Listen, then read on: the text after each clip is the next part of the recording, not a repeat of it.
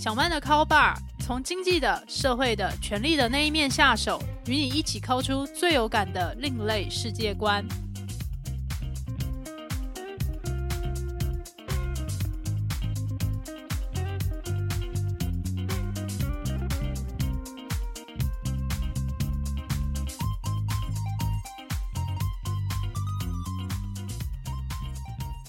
Hello，各位 bar 友，欢迎光临小曼的 Call Bar，我是霸主陶小曼。在这一期节目播出的时候，二零二二年卡达世界杯足球赛也已经画下句点了。相信各位霸友们在这一段时间里面都被各式各样的比赛讯息或是球员的讯息给洗版。我们最后也就看到，阿根廷在暌违了三十六年，也就是他们上一次得到世界杯足球赛冠军是一九八六年的事情。到了二零二二年，终于再次拿下冠军，阿根廷举国上下当然也就欢欣鼓舞，全世界支持阿根廷的球迷们也觉得非常的感动，或者说。全世界支持阿根廷足球名将梅西的球迷们，这一刻都感动到要喷泪了。梅西他成为职业运动员的故事，当然已经非常非常的励志。梅西他从小就热爱足球，立志要成为足球员，但是却被医师诊断说你患有侏儒症，可能会长不高。最后，梅西他的身高是一百六十九公分。在各式各样的职业运动里面，这真的不是一个有优势的身形。但是他当然经过刻苦的努力、大量的训练、跟队友培养默契以及团队合作，当然还有更多更多我现在无法以口述来形容的努力。现在他的球迷或者说全世界的观众们都在期待着一个完美的励志故事。主角付出刻苦、超乎常人的努力之后，那他应该要收获到非常非常了不起的回报。我们也就看到，二零二一年，也就是去年的时候，梅西他得到了欧洲杯足球赛的冠军，接下来还收获了金靴奖。到了二零二二年卡达世界杯足球赛的时候。这已经是他的最后一次参加世界杯的机会。我们在非常紧张的决赛看到了 PK 赛，梅西他终于可以如愿以偿，跟阿根廷国家足球队员一起拿下了冠军。所以，我们也可以说，看到一位足球员，他经过这样子漫长的付出跟努力之后。终于收获了所有这一个领域里面的足球员们都期待的各式各样的顶级的荣耀时，我们也就觉得梅西他的生涯故事真的是收尾在一个最辉煌的高点。那接下来我也就在想象梅西的身边会发生怎样的事情。我们已经看到在 Amazon 网站上面，阿根廷国家队的球衣已经卖到缺货了。但是那一些在赛事之前大家预期应该可以表现的不错的国家，可是最后他们却提前被淘汰的这一些球队，他们的球衣就开始打折出清，真的只能说大家的关注还有热度，还真的是完全就反映在这些周边产品上面。那接下来梅西身边也就会发生我们觉得绝对不意外的事情。一定会有那些国际知名的大品牌厂，就捧着白花花的钞票，跑去找梅西，还有他的经纪人，拜托他来为自家的产品还有服务代言站台。再则会有制片公司或者是知名的导演就登门拜访，拜托梅西让他们把他的故事拍成纪录片、连续剧或者是电影。那再来也会有出版社冲去找梅西，还有他的经纪人，拜托梅西授权让他们出版他认可的传记。讲到让出版社出版传记这一件事情，当你是站在一个浪头上面的高点的时候，大家就像花花轿子人人抬，然后每个人都会去推那个浪，让那个浪头再高一点。所以，当你在浪头上的时候，真的是完全不用担心你会没有这些机会。但是这时候，另外一个问题就来了：这么光荣的高点，通常也就只有那一个人可以站上去。当其他人他们也都渴望被其他人记住的时候，那他们会怎么样去拜托出版社呢？这时候我就会想起，我从二十五岁开始就一直从事代笔这个工作。那代笔这个工作，它也就是所谓的作者，就是大家看到书名上面写的这个作者。他如果很忙，没有空去写稿，或者是他的文字风格真的是很不适合面向大众。如果期待他能够写出一个面向大众而且又可以读的东西，那真的是旷日费时，或者是你这辈子都不要想的话。那这种时候，通常来梅河的出版社，他们就会来委托代笔，希望代笔可以去采访这一位作者。然后请作者来口述他想要被写的东西，那可能是他自己的传记，或者是他是一个专业领域的达人，他希望把他的心法跟方法教给大家，所以他就用口述的方式，或者是提供资料的方式，让代笔去整理这些资讯。到这本书要出版之前，代笔也就会去签署一个把著作权转让给这一位口述者，也就是他会是台面上面唯一被认可的作者。然后接下来代笔也就是收稿费，然后获利了结，然后再询问有没有下一个要被代笔的人，或是有下一个需要代笔的案子呢？那在接了这许多的代笔案之后，也就写过了各式各样种类的工具书，或者是各种不同领域人们他们的传记。那其中也就包含那一群富过三代、持有双重国籍又就读于世界一流名校的天蓬人。那那个时候，我也就觉得非常好奇。天蓬人的人生已经封顶了，那他们可能会觉得，他们现在没有像是梅西这样子站在一个全世界瞩目，而且大家都公认非常光荣、非常灿烂的高点上面。而且未来大家在提到足球比赛时，或者是这个领域的这个重大事件回顾时，都必然会提到这个人的名字。可能这一群天蓬人，他们没有站到一个这么辉煌的位置上面，但是他们都渴望可以出一本属于自己的书。那有些时候，我也就觉得很好奇，为什么他们想要这么做呢？这就是我们接下来要探讨的主题。这一集的主题就是匮乏感，还有不分阶级的匮乏感。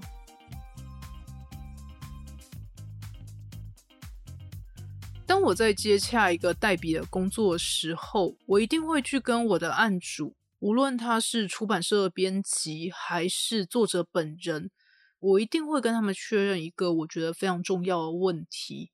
那就是出版这本书可以帮他们得到什么。换句话说，也就是透过采访、书写还有出书的这个过程。他们觉得可以帮助他们如何的达到他们的最终目的。为什么做这个确认很重要？那也是因为我希望可以弄清楚案主他最主要的匮乏点是什么，而我身为代笔，是不是能够在协助他出书的过程中，去替他满足这个匮乏感？案主的匮乏感真的是百百种。有一些案主，他们觉得他们走过漫长的人生阶段，现在来到一个可以去回望过去丰功伟业的时间点，他们也就要去盘点各个里程碑，去把他们人生的这一些绩效功绩全部都写了下来。再来，也有另外一种案主，他们现在的事业发展到一定的程度，或者是他们现在正在做一个异军突起的新创。所以他们希望可以拿到业界的麦克风和话语权，所以他们想要透过出书的方式，对大众或者是对专业领域提出一张名片或者是履历表，让大家知道他在这个业界是一号人物。也有一些案主，他们希望可以透过出书来巩固他们的铁粉，或者是他们希望透过出书来赚大钱。也有一些案主，他们的目标其实是，他们希望可以透过一个定期来采访，并且有这个专业写作经验的人，透过这样不断的问答，还有去梳理他们心情的方式，来让他们去回顾他们自己的内在，然后他们也就觉得可以得到一本以自己为名的书，就是他们做这一整件事情最终的目标了。看到这么多不同的需求，大家也就会可以理解。这也是为什么去厘清案主他的匮乏点非常的重要。因为一旦案主他不确认他究竟匮乏在哪里，他就会看到这个也想要，看到那个也想要。但有些时候，有些指令是互相冲突的，而且贪多嚼不烂。如果他觉得他一方面想要记载自己的丰功伟业，但又希望这个东西可以面向大众，然后成为畅销书，那除非他的故事真的是非常非常的特别，而且有很多的戏剧元素。但是我们也可以说，畅销这件事情就是不能够保证的。可是当他看到这一本书很畅销，他就说他也要出本畅销书。然后看到那个作者他在专业领域里面被大家指名，他也觉得说，哎，他一定也要达成这样的绩效不可的时候，那代笔的合作就会有一种非常崩溃的感觉。所以这也是为什么去确认别人的匮乏点，对于我的工作状态而言是非常重要的。这边我再举个例子，例如我们在选举的时候，就会看到很多的候选人他们会出书，无论这个候选人他们是想要选立委、选县市首长，还是选总统，出书除了替他们巩固铁粉，去向大众提出一个公开的履历表。告诉大家说，我现在要来选举，我有怎样的资历，或者是我有怎样的丰功伟业，我够格来竞争这个位置。同时，这也其实就有另外一层含义，那也就是我准备好了。为什么会说出书是一个我准备好的一个另类的喊声呢？那当然是因为出书这一个历程，它起码是半年起跳的工作期。如果真的是赶到不能够再赶，火烧屁股，而且把屁股都烤焦的那一种赶的话，很可能也是需要两三个月的时间。在这两三个月里面，你一开始要去接洽这整个案件，然后确认撰稿方向、列大纲，再来这一位代笔就要去采访这一位政治人物，他旁边的幕僚，还有他的亲朋好友。去列出那些值得被书写、被大众认识的故事，还有要去爬书那些资料。那这种时候，候选人通常都已经非常非常忙碌了，所以能够接受采访的时间当然非常的有限。在这些有限的采访时间，还有这个非常匆促资料会诊的期间里面，大概一两个月，也就是正常的撰稿者，他可以生出有。基本品质的一个时间点，当这些手稿出来之后，也不是可以立刻就送印发行的，也要经过编辑台的审稿作业，还有各种的美编的流程。接下来也要去确认行销的活动，还有去排定印刷，还有通路的铺货等等。所以，一名候选人或者是一组候选人。他们可以在竞选的期间，让他们自己的专书去跟上那些造势活动的话，那起码是代表他们对于这一场选战的步调，还有他们是否要投入这场选战，以及他们是不是认真来争取这个位置，它是有一定程度的表态的意味的。毕竟我们也看过很多候选人，他们可能会觉得，哎，有选有机会，或者是。反正我就趁这一场选战里面投入，然后就可以蹭到一定的流量跟声量。反正这一笔选举保证金可能也是他出得起的，他就当做来买一个广告。那通常这样子的候选人，他根本就不会想到要做这些完整的配套。那既然没有这个完整的配套，我们大概也就可以去评估说，哦，有哪几组候选人他们是认真来选举的。不过，认真来选举也不意味他们就是一个最适合这个位置的人啦。接下来，我们也可以来说，有许多位居高位的人，他们退休之后也会出书，例如就像是美国的前联准会主委葛林斯班出版了《我们的新世界》。前美国总统奥巴马出版了《应许之地》。那这些回忆录，一方面是让他们可以巩固粉丝，也帮他们牵上了各种业界的人脉。很多机构也就会邀请这些过去的在这些位置上面的大人物前去演讲，然后就透过这样的方式来建立人脉关系。再来，另外一件非常重要的事情，则是这些大人物，他们当然希望可以在公众的心目中塑造一个他们想要的形象，所以这些书籍，他们常常也就是形象塑造的一环。讲到形象塑造这个大灾问，大家都会希望自己在别人心目中是正向、积极、美好的，值得别人羡慕、学习还有敬佩。或者说，如果我们要塑造一个比较亲民的形象的话，就要跟大众承认我们是充满缺点的普通人。但是这个缺点是可以引起别人共鸣，觉得我们很真实、立体而且可爱。别人会说：“哎，对对对，我也会这样。”或者说：“你这样表示你的缺点真的是太搞笑了，你真的很幽默耶。”所以大家也就可以想象，如果我们真实出现在他们的生活里。我们可以变成好朋友、好闺蜜，或是好兄弟之类的。那接下来下一个问题就来了：这个时代其实大家对于这种业配啊、修饰啊，都是非常的敏感的。所以在塑造形象上面，我们当然要去强化一些我们希望强化的事情，然后修掉一些觉得哎真的不太适合对大众公开，或者觉得讲到这个地步的话，实在是太超过一些事情。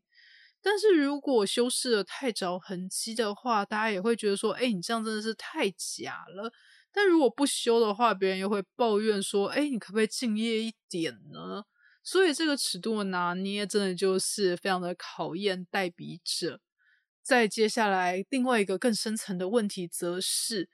我也必须要承认，在这个代笔的这个领域里面，你要写特定的文体，它已经形成了一个基本的形象的套路。例如，你想要写一个人物传记的时候。你当然要去强调这个人波澜壮阔的一生，他的高低起伏是如何？他从高点如果到达低点，他是逐渐走下坡，还是突然就蹦的一声的跌了下去？为什么会这么戏剧性的跌了下去？他自己的分析是怎么一回事？那当然，事隔多年，他一定也就从谷底爬起来了。他在这个历程中有怎样的学习感触？对于世界、人际关系还有社会的观感有怎样的改变？那再来则是他在谷底是如何逆转？他是如何运用自己的聪明才智，还是运用金钱啊，或者是高明的一些交易的手段？还是他有非常厉害的人脉来帮他一？这些故事，读者都希望可以看到当事人最真诚的一个剖白。如果没办法在这边剖白的话，那其实读者也会非常敏锐的发现，你就是希望可以藏着一些什么样的关键资讯。那这时我也想要分享一个我自己在做代笔的过程中，一个算是个人失败，然后觉得有点挫折的经验。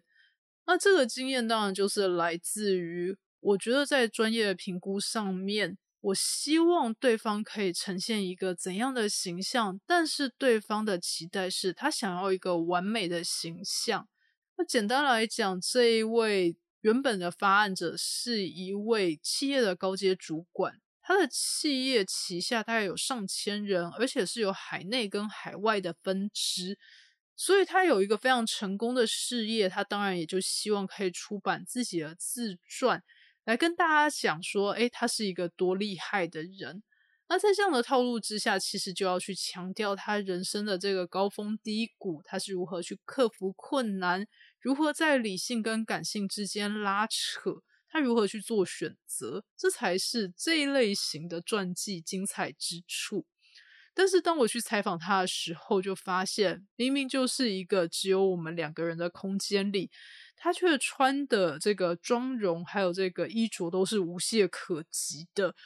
而且我评估他那一身我可以一眼就辨认是哪些名牌的行头，起码大概就是价值就是直逼百万，我就觉得有点错愕，想说，哎，在一个这个两个人应该要敞开心胸来对话的这样的场合，你为什么要端起一个这么完美的架子呢？好啦，总之不管。反正是这个刚开始接触，我就看看他到底想要跟我呈现些什么，我也就可以比较去摸清究竟他的匮乏点在哪里。这时候，高阶主管就开始跟我细数他在这一年、那一年签下哪一笔大单，然后赚了多少多少钱，然后扩张了哪一些分部或者是据点等等。那我当然也就想说，好吧，就当做是一个企业的编年史，把它记录下来。可是，一直在记这些编年史，拜托，到底有谁要看呢？所以，我也就忍不住抽了个空问他说。请问一下，这个某某高阶主管，你这么擅长做生意，是你从小就受父母的家庭教育耳濡目染，所以学到的吗？这位高阶主管就跟我说：“啊，没有没有啦，我的父母都是公务员，他们都不擅长赚钱或理财投资这一些的。”那那时候我也就从高阶主管的年龄，然后去推测他父母的年龄。还有他说他父母所在那一间公务机构，大家也都知道，台湾其实经历过漫长的戒严以及一党专政的时期，有许多的公务机构可以进去里面服务的人，他们其实都是有特定势力团块背景的。然后我听到那个公家机关的名字，我就想说，诶，在那个年代可以进去里面工作的人。显然是有特定的背景，那有这样的背景，就算是领死薪水，也比当时的市井小民过得好上太多了。那为什么他会说自己家里很穷呢？所以我也就进一步追问说：，诶，如果在那个机构里面工作，在当时应该是一个挺有社会地位、很受大家尊敬的职业，不是吗？那为什么家里还是会有经济的问题呢？这时候，这位高阶主管就很不情愿的承认说，其实他父母并不是公务员，而是那一间公家机关首长他们这个家庭所雇请的佣人，会去帮他们家庭去处理各式各样，像是带小孩啊、跑腿啊，或者当司机等等的工作。那我大概也就明白了，原来是。这一位首长他所雇请的这个佣人，难怪他会说他们的家境并不是这么的好，或者说他们家很穷。那接下来这位高阶主管就分享了一个他童年印象深刻的经历。他的父母也就会在月底的时候，大概也就是存粮跟存款都快要用尽的时候，穿上自己最体面的一套衣服，然后就前往那个机关首长的家里去拜访。那这个拜访当然也就是去掉头寸跟借钱，但是他以前从来都不知道。我听到这里的时候就觉得说啊，太好了，看来我可以挖掘出一个非常好的故事，可以解释。为什么这一位高阶主管他有这么强烈的动机要去赚钱，而且要有一个完美美好的形象？然后接下来我也就去追问说：“哦，你的父母都没有告诉你，你是怎么样去发现的？”那接下来这一位高阶主管就提到说，他曾经被他的父母带去参加这一家公家机关的联欢晚会，大概就像是尾牙春酒之类的场合。他也就遇到了这个机构首长与他同龄的孩子，然后但是在这个时刻，高阶主管就忽然抖着嘴唇，然后眼泪就直接从他的眼眶里面这样迅速的两道就流出来，而且接下来就是泣不成声的说：“我就感受到人是有阶级的啊，在那个当下。”我当然是赶快递卫生纸给对方，希望他可以比较平静下来，这样子才有办法继续进行采访。但其实那时候我心里是想说，太好了，看样子这个故事真的是非常的感动，可以触动到非常多人，因为连他到这个年纪都已经功成名就的阶段，提起来还是觉得这么样的锥心刺骨。然后我也就在想象，究竟那个机构首长的小孩是对他说了什么，还是做了什么？或者说，这个孩子他什么事情都没做，也什么话都没说，他光是出现在那边就已经夺去全场大人的目光。可能大人都争相送礼物，或者是对他好，称赞他很聪明、很漂亮、很帅气之类的。然后对比现在是高阶主管的他，那小时候就觉得说。原来有社会地位的家庭出生的孩子会受到一种截然不同的待遇，所以在那一刻忽然间就发现，原来自己的匮乏到底是什么。那我就觉得这是一件非常非常重要的发现，但没想到等到这一位高阶主管。他收住眼泪之后，他忽然就对我说：“小曼啊，你知道吗？我这几年呐，都去哪些高级的地方旅游，当做犒赏我自己。还有啊，我跟你说，我去住过那个杜拜的六星级的帆船饭店，巴拉巴拉的。我当下真的有一种下巴快要掉下来的感觉，想说奇怪。”我们上个话题不是这个吧？怎么忽然就换成这么表面？然后，虽然我知道这的确是一个成功人士才会有的享受，可是难道你觉得读者想要看这个东西吗？可是对方也就持续了这一个光鲜亮丽的话题，到那一次的采访时间结束。其实离开那个采访的场域，我真的是觉得很挫败。想说，我明明都已经碰到一个好故事的边缘了，为什么对方不愿意跟我把这一件事情给讲完，或者是讲开呢？当然，比较抽离那个工作场域，以及抽离那一份心情之后，我也就可以比较换位思考，就想说，的确，一个人是不是有勇气，或者是。他会希望别人看见他最脆弱跟最匮乏的部分，即使这是一个好故事，他可能都不能够去接受。像是代笔者这样子，照理来讲，应该要带入他的人格，然后他也就要把他的故事倾囊相授出来的对象，他都不愿意去放下。自己想要的那个形象，然后来完成这一本书他需要的形象的时候，那所以当我体验到说我可能没有办法做到，我于是就跑去找原本这个要跟我合作的出版社编辑说，可能需要去请别人另请高明，因为我这边发生了这样的状况，我觉得可能会找不到突破点。那这时我也就觉得，后来这一本传记究竟发展的如何，我其实是没有再去追问的。毕竟我已经跟这个案件无关了。但是我就会想说，如果我们不愿意让别人看到那些最脆弱、最匮乏的部分，其实也不见得有关系。我们就不要对外去想说，哎，我们要进行这方面的公众宣传就好了。可是回头过来讲，当我们期待说，哎，我们有一个对外公众形象时，那是不是意味着我们其实很希望别人用我们希望的方式来记忆我们呢？当然啦，去请代笔者来写出一本符合自己心意的自传，这真的是中产阶级以上，也就是那一群上流社会，甚至是天蓬人，他们才有办法。或是说有财力去支付了这样的商业的行为，而面对到在社会底层的受访者，例如像是八大行业人，当然我在采访过程中是不可能对我的受访对象收钱的，我也就说哦，他们愿意跟我讲什么，我都这个愿意去倾听。那在八大行业的人们，他们也知道他们在做一个社会上面是有非常强烈成见，然后他们也会说，在这个领域里面也是充满了各式各样光怪陆离的事情，或是违法的行为。所以他们在叙事的时候，一方面非常希望他们是一个可以被其他人记住的人，他们不希望就在这个世界上。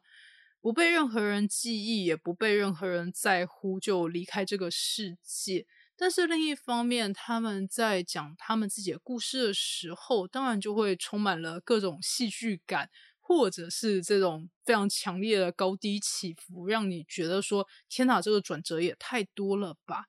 不过有时候我也会发现。这个匮乏感有时候会来自对方，其实是非常希望你认同他的，所以在一些关键的部分，他们会刻意去隐藏自己也做了一些不那么光彩的事情，然后就把自己形容成是一个受害者或者是被压迫的人。我会觉得去对照这些在阶级间的匮乏感，还有大家最在意的事情，真的是一件。非常有趣，而且值得玩味，而且我未来可能也会一直做下去的一个工作。好的，以上就是本集小曼的考霸。不晓得各位霸友们听完有什么样的心得感想，或是人生经验，想要与我还有录音师阿宽分享的，都欢迎留言给我们。未来我将继续在小曼的考霸持续分享社会阶级的衍生性八卦，还有更多的故事。期待你的收听，我们就下集再会喽。